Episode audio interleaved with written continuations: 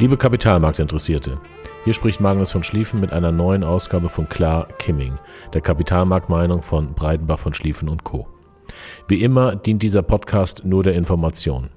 Die Inhalte stellen keine Handlungsempfehlung dar. Vergangene Performance ist keine Garantie für zukünftige Performance. Auch die Nennung einzelner Titel stellt keine Handlungsempfehlung dar, sondern dient ausschließlich der Veranschaulichung von Informationen. Hamburg, den 28. August 2021. Das Jahr ist fast acht Monate alt und hat sich wie jedes Jahr in vielerlei Facetten gezeigt. Wir melden uns dieses Mal bei unseren Kunden mit einem Brief. Über den QR-Code können Sie den Brief auch hören und mitlesen. Für die nicht immer ganz leichte Materie Wirtschaft und Kapitalmärkte ist die Kombination von Lesen und Hören vielleicht von Nutzen. Die Entwicklung unserer Geschäfte ist zufriedenstellend, vielleicht sogar sehr zufriedenstellend. In keinem Jahr seit der Gründung im Jahr 2013 haben wir mehr Neukunden und mehr zu verwaltendes Vermögen gewinnen können als im Jahre 2021. Das freut uns natürlich. Der größte Teil der Neukunden wurde von Bestandskunden vermittelt. Für dieses Vertrauen bedanken wir uns sehr. Und zur Untermauerung der Wertschätzung dieser Empfehlung haben wir unser Family and Friends Programm aktualisiert und freuen uns auf weitere Empfehlungen. Die Performance der von uns verwalteten Portfolios sehen wir als zufriedenstellend an. Die vier Anlagestrategien des digitalen Family Office haben im Jahr 2021 zum 23. August eine Rendite nach allen Kosten zwischen 5,5 und 12,5 Prozent erzielt. Das hätte besser sein können, was daran liegt, dass wir Ende 2020 die Entscheidung getroffen haben, eine direkte taktische Liquidität von circa 10 Prozent in den Portfolios aufzubauen. Das hat aber auch zu einer deutlich verringerten Volatilität, also Risiko, zwischen 2,9 und 6,2 Prozent geführt, die damit circa ein Drittel niedriger als die der Benchmark und des Wettbewerbs ist. Der Hintergrund für den Liquiditätsaufbau war und manchmal auch ist, dass per Ende 2020 die Stimmung der Summe der Investoren extrem gut und damit die Risikobereitschaft besonders hoch war. Die Vergangenheit hat regelmäßig gezeigt, dass in solchen Phasen hoher Risikobereitschaft unerwartete negative Ereignisse erhebliche Auswirkungen auf die Kapitalmärkte haben können. Natürlich wissen wir, dass Märkte länger irrational bleiben können.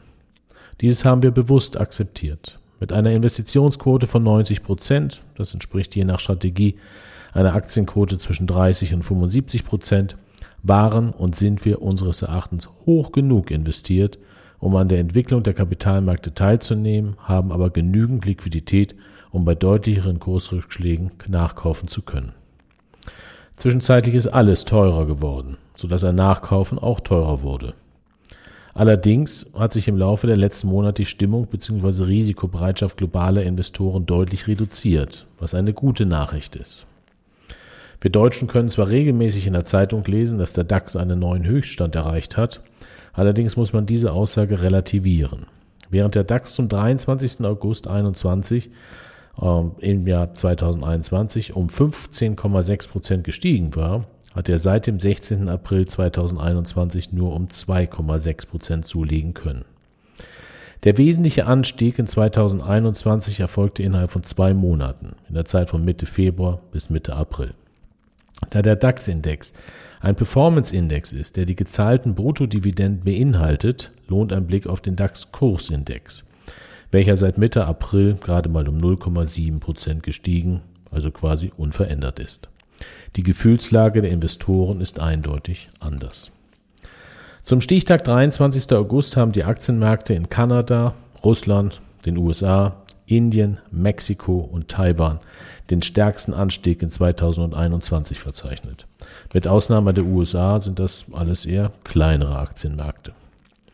Bis Mitte Februar diesen Jahres verzeichneten noch die Märkte der Schwellenländer, insbesondere in China und Asien, den stärksten Anstieg.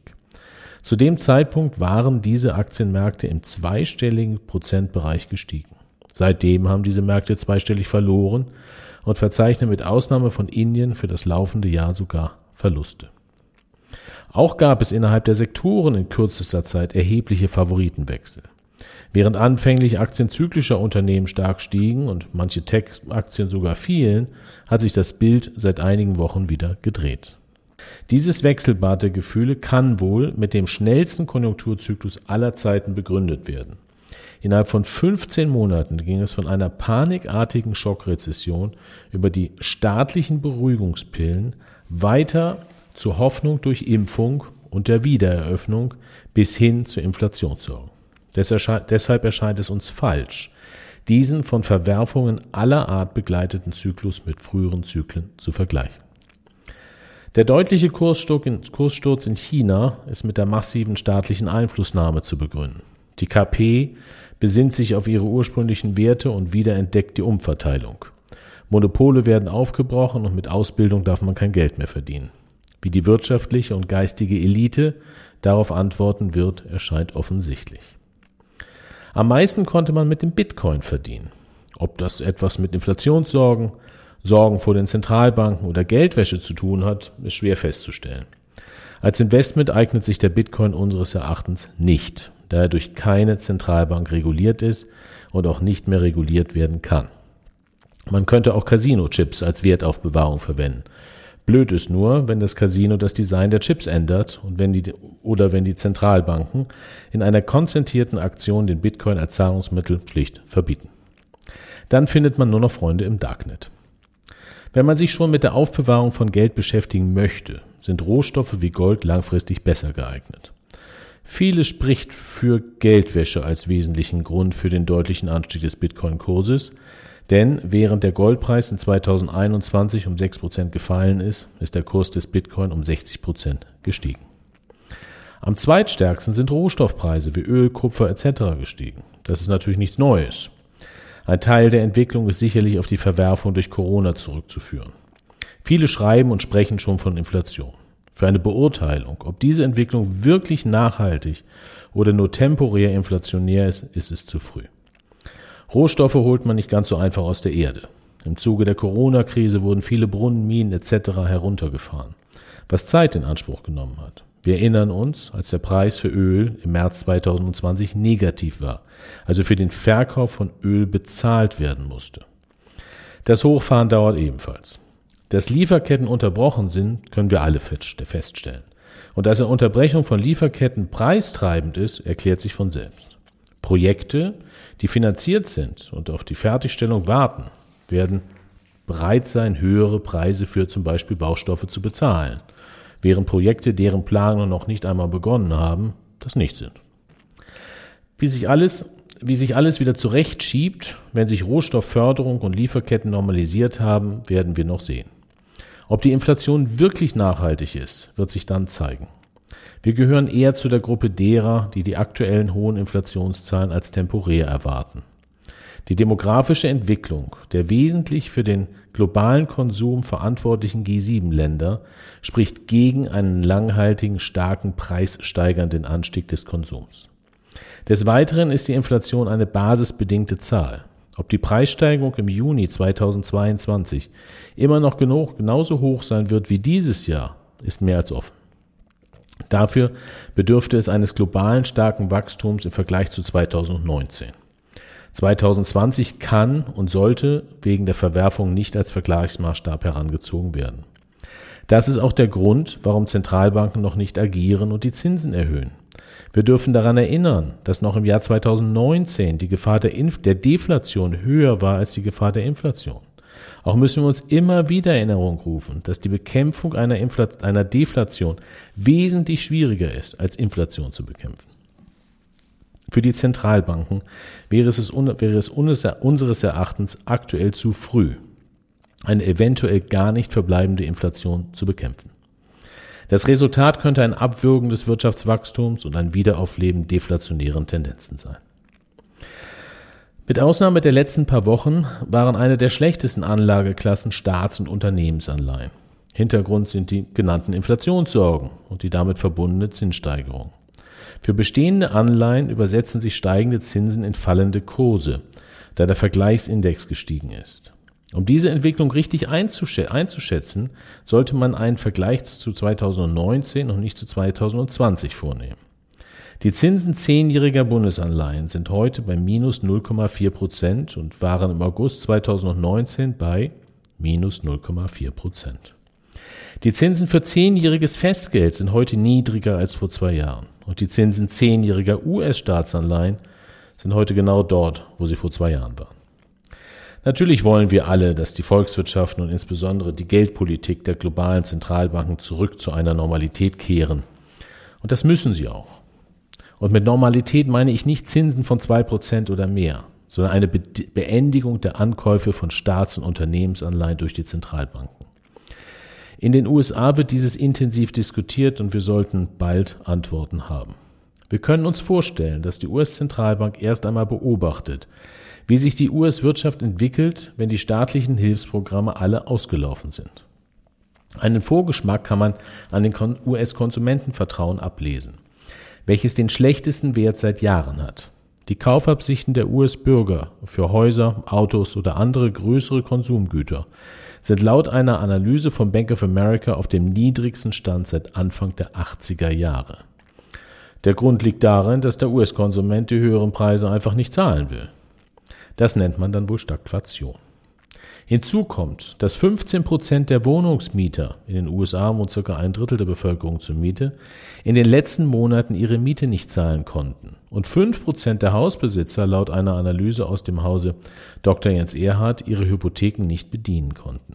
Das bedeutet, dass in Summe knapp ein Zehntel der US-Bürger Probleme hat, den von ihnen genutzten Wohnraum zu bezahlen. Dass in einem solchen Umfeld Firmen wie McDonald's Personalmangel haben, kann nur noch kann nur an den noch gewährten staatlichen Corona-Hilfen liegen. Laufen diese aus, sollte es anders werden. Ob dann immer noch ein Lohnpreisdruck besteht, wird sich zeigen.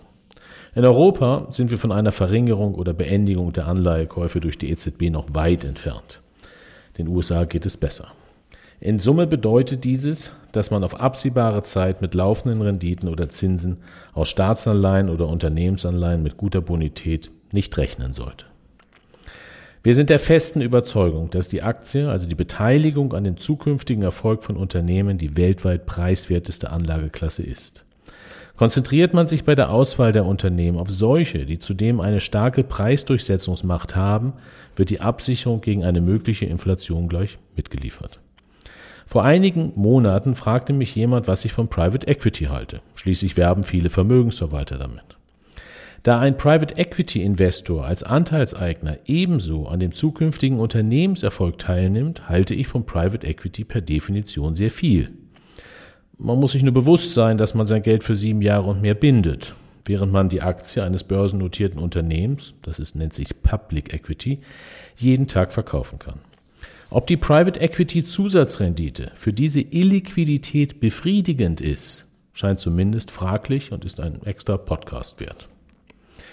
Dass die Beteiligung am Unternehmenserfolg, also Aktien, die preiswerteste aller Anlagenklassen ist, ändert nichts daran, dass Aktienkurse regelmäßig stark schwanken. In der Regel passiert das immer dann, wenn die Erwartungshaltung bezüglich zukünftiger Gewinne zu optimistisch sind und deshalb die Aktienquote in den Portfolios privater sowie institutioneller Investoren besonders hoch sind. Diese Situation haben wir seit Monaten. Der Grund dafür kann mit TINA bezeichnet werden oder There is no alternative. Zu TINA hatten wir am 13. Juli 2020, also letztes Jahr, einen Blog geschrieben, der über unsere Webseite abrufbar ist. Dass die Aktien von Unternehmen, die Konsumgüter, die Konsumgüter des täglichen Lebens herstellen, heute so hoch bewertet werden wie seit Ende der 90er Jahre nicht mehr, deutet auf eine gewisse, sehr, vielleicht zu positive Erwartungshaltung hin. Ähnliches gilt für Unternehmen, die unter dem starken Anstieg der Preise für Vorprodukte leiden und diesen Kostenanstieg an ihre Kunden nicht oder nur mit Verzögerung weitergeben können. Ob die Analysten diesen Zusammenhang in ihren Modellen bereits berücksichtigt haben, darf bezweifelt werden und kann zu Überraschungen führen. Grundsätzlich können wir uns vorstellen, dass das nächste Thema für die Kapitalmärkte Wachstumssorgen sind. Dann ist zumindest die Inflationsdiskussion beendet. Was kann schiefgehen? Die Dinge ändern sich wahrscheinlich dramatisch, falls die US-Zentralbank die geldpolitischen Züge schneller anzieht, als es die Wirtschaft in der Nach-Corona-Hilfezeit erlauben würde. Das könnte man dann wohl einen Minsky-Moment nennen, der mit einer kräftigen Korrektur der Preise von Vermögenswerten einhergeht. Leider haben wir keine Kristallkugel und hätten wir sie, würden wir es nicht verraten. Bei unseren Analysen versuchen wir mit Ruhe und Sachverstand heranzugehen. Dennoch kann es sein, dass wir mit unserer Meinung auch mal falsch liegen. Falls wir mit unserer Meinung falsch liegen und Inflation länger hoch bleibt, also drei Prozent und mehr, würden die Zentralbanken die Anleihekäufe schneller beenden und die Zinsen schneller erhöhen, als uns allen lieb wäre. Für die Kapitalmärkte wäre das schlecht. Mit einer stetigen Reduzierung der Anleihekäufe würde die Zentralbankgeldmenge bereits beginnen zu fallen und wir kämen der Normalisierung näher. Mit einem solchen ruhigen Zurückfahren zur Normalität können Wirtschaft und Finanzmärkte recht gut umgehen. Eine nächste Krise darf es aber nicht geben. Sorgen bereitet uns die Marktstruktur. Damit meinen wir das Investmentverhalten vieler privater und insbesondere institutioneller Investoren. Letztere sind Pensionsfonds, Versicherungen und Stiftungen. Alle haben gemeinsam, dass sie ihren Kunden gegenüber Verpflichtungen haben, die mit Geld abgegolten werden müssen. Die Kombination aus Angst vor Aktieninvestments, etwas typisch Deutsches, und fehlender Rendite von Anleihen verleitet diese Gruppe der Investoren immer mehr Gelder in illiquide Instrumente wie Private Equity, Private Debt, Alternatives wie Wald, Wasser, Solar etc. oder auch Infrastruktur zu investieren. Das ist nicht falsch, beeinträchtigt aber die Liquidierbarkeit von Vermögenswerten. Ein plötzlicher Liquiditätsbedarf, wie wir ihn letztes Jahr zum Corona-Ausbruch gelebt haben, kann nur mit liquiden Vermögenswerten befriedigt werden.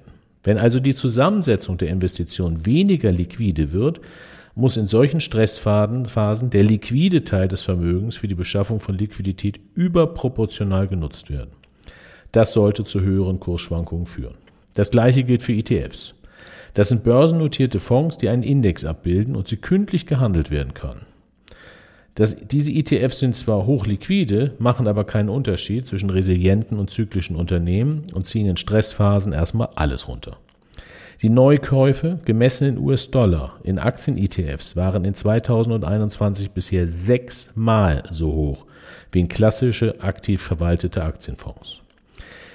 Kommt es zu einer Stresssituation am Markt, wackelt der Schwanz mit dem Hund. So etwas führt dann zwar zu sehr guten Kaufgelegenheiten, aber erstmal sind alle Investoren in eine Schockstarre versetzt. Ich war schon immer ein Freund, in knappe Güter zu investieren. Gibt es Wachstum an jeder Ecke, ist Wachstum kein knappes Gut. Kommen Wachstumssorgen auf, ist Wachstum ein knappes Gut. Mit Unterbrechung haben wir diesen Zustand seit der Finanzkrise in 2008. Um an der Kombination von im Vergleich zu anderen Anlageklassen preiswerten Aktien und Wachstum zu partizipieren, haben wir für unsere Kunden im digitalen Family Office eine neue fünfte Strategie entwickelt. Der Hintergrund war zudem eine gezielte Kundennachfrage. Die neue Strategie trägt den Namen Risiko Plus. Der Unterschied zur Strategie Risiko ist, dass diese Strategie eine Aktienquote von nahezu 100 Prozent hat und niemals eine taktische Liquidität halten wird. Der weitere Unterschied ist, dass sich die Investments auf Fonds konzentrieren, die in Wachstumsunternehmen investieren. Die Öffentlichkeit stellt in der Regel Wachstum mit den Unternehmen der Tech-Industrie bzw. Digitalisierung und E-Commerce gleich. Wir sind der Meinung, dass es wesentlich mehr Wachstumsfelder gibt, wie zum Beispiel künstliche Intelligenz, Luxusgüter, Cybersicherheit, E-Commerce-Logistik, Gesundheit, Automatisierung, Umwelt, Nahrungsmittel, Verpackung etc. Diese Segmente werden durch Fonds bzw. Themen-ETFs abgebildet. Zur Diversifizierung haben wir des Weiteren zwei Asienfonds, Aktienfonds, und acht globale Aktienfonds gewählt, deren Anlageteam nach interessanten Unternehmen mit stabilem Wachstum, stark wachsenden Erträgen, einem kraftvollen Management und soliden Bilanzen sucht. Das Ergebnis sollte ein Portfolio sein, welches sich deutlich besser als der globale Aktienindex MSCI entwickelt und wegen der Managerselektion und Managervielfalt trotz des höheren Risikokrads eine geringere Schwankung als der globale Aktienindex haben sollte. Ob das wirklich so ist, werden wir aber erst in drei Jahren feststellen können. Bis dato ist dieses Portfolio also nur Kapitalmarktprofis vorbehalten, die auch mit einer Volatilität von mehr als 15 Prozent und möglichen temporären Verlusten von mehr als 50 Prozent umgehen können. Es ist uns bewusst, dass dieses ein langes Schreiben ist. Da die Gesamtlage nicht ohne Herausforderung ist, wollten wir die Themen behandeln. Es ist menschlich vollkommen normal, in guten Zeiten nicht an die Problemphasen zu denken. Irgendwann wird es aber auch mal wieder schwierige Zeiten an den Kapitalmärkten geben. Dieses Schreiben soll auch dazu dienen, daran zu erinnern. Und wenn dann Aktienkurse wieder einmal wie ein Stein fallen, müssen Sie immer daran denken, dass Ihre Investments resilient sind und starke Abverkäufe Gelegenheiten darstellen. In solchen Phasen werden auch wir an der bewährten Strategie des disziplinierten Rebalancings festhalten. Vielen Dank fürs Lesen und Zuhören. Ihr Magnus von Schlieffen.